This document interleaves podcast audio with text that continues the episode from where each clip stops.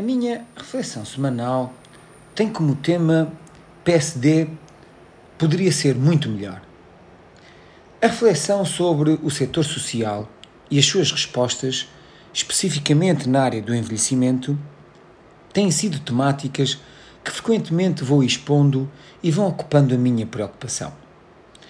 O contributo que julgo ser necessário para melhor discutir a promoção da dignidade das pessoas idosas nunca deverá contrariar as necessidades das mesmas e das suas respectivas famílias.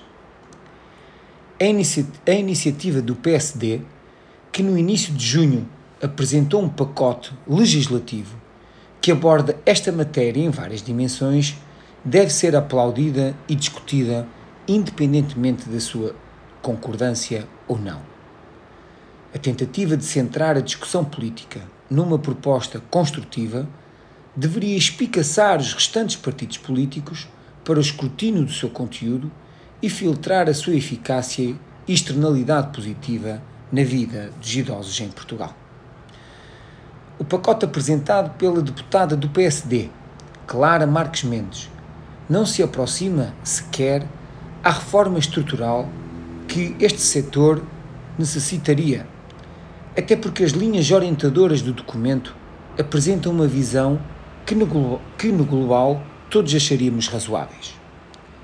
Contudo, para garantir as respostas sociais e a sustentabilidade financeira das instituições do setor social e solidário, torna-se obrigatório demonstrar como seria possível fazê-lo e que modalidades de financiamento seriam plausíveis para os acordos de cooperação e para as instituições do setor social que estão presentes no documento.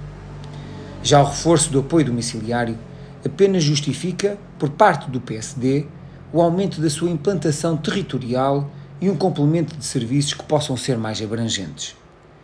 Mas como operacionalizar essa capilarização do apoio domiciliário? Estará equacionada uma abertura às estruturas privadas da mesma forma que se alargam as vagas para outras respostas sociais? Não é compreensível, na ótica da reversão do modelo de institucionalização, que mantenhamos estanque o modelo de respostas ao domicílio. A oportunidade de propor uma medida estrutural deveria ter o apoio domiciliário no centro do combate ao isolamento, na lista de esperas dos lares, aos internamentos sociais e, principalmente, no respeito da dignidade e da vontade dos mais idosos. A todos os ouvintes, o resto de uma boa semana.